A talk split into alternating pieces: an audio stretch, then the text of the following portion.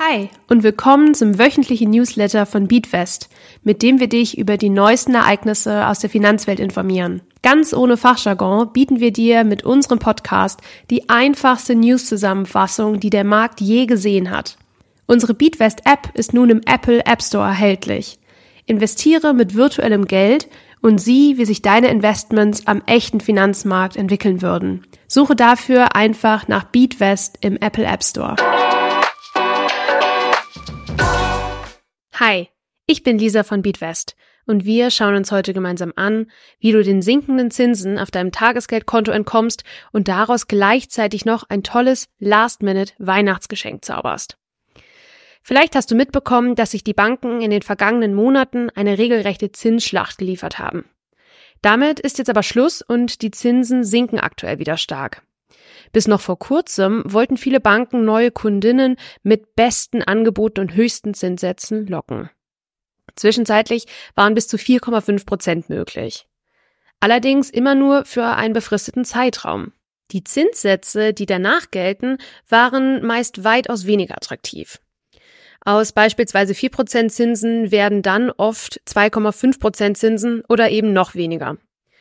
Fragst du dich vielleicht gerade, wie ein Tagesgeldkonto eigentlich genau funktioniert? Ein Tagesgeldkonto unterscheidet sich von deinem Alltagskonto, auf das beispielsweise dein Gehalt eingeht, auf mehrere Weisen. Du hast für dein Tagesgeldkonto beispielsweise keine Karte, mit der du im Geschäft zahlen kannst. Auch kannst du keine Daueraufträge für die Bezahlung deiner Miete einrichten.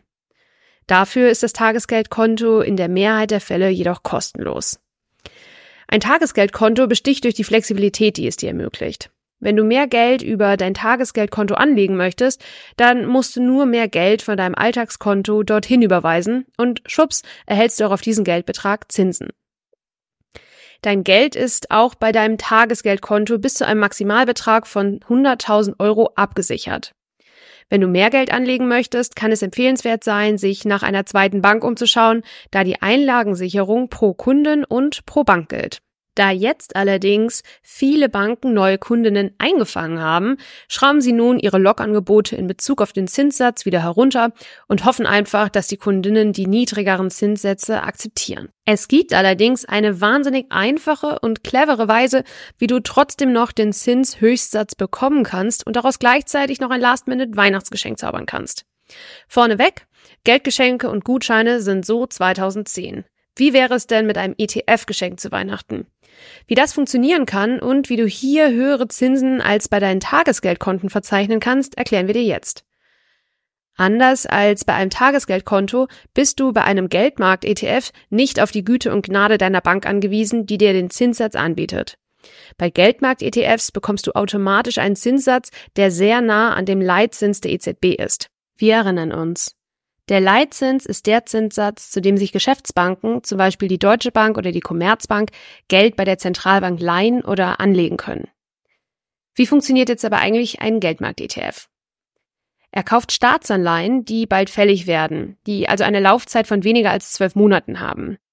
Mit Anleihen verleihst du dein Geld übrigens an Staaten oder Unternehmen, die dein Geld zu einem festgelegten Zeitpunkt wieder zurückzahlen müssen.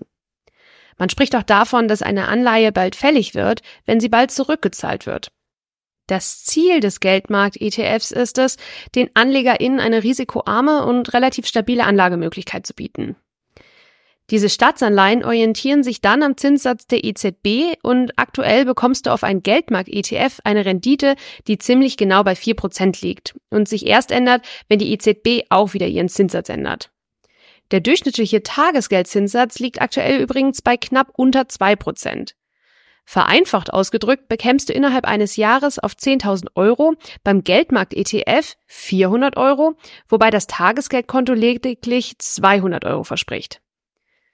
Genau so ein Geldmarkt-ETF findest du übrigens auch in der Beatwest-App. Wenn du jetzt also noch nach einem Weihnachtsgeschenk für deine Liebsten suchst, solltest du dir unbedingt überlegen, ob nicht eine Mitgliedschaft als Beatwest Founding Member das richtige Geschenk ist. Verhelfe deinen Lieben, ihre finanziellen Ziele zu erreichen, mit der einzigen Mitgliedschaft, die wirklich alles beinhaltet, um mit Spaß und Einfachheit eine starke finanzielle Zukunft aufzubauen. Als Founding Member profitieren du und deine Liebsten von Vorteilen wie erweitertem Support, persönlichen Einladungen zu Events und früheren Zugang zu neuen Features. Alles in einfacher Sprache und für wirklich jede und jeden gemacht.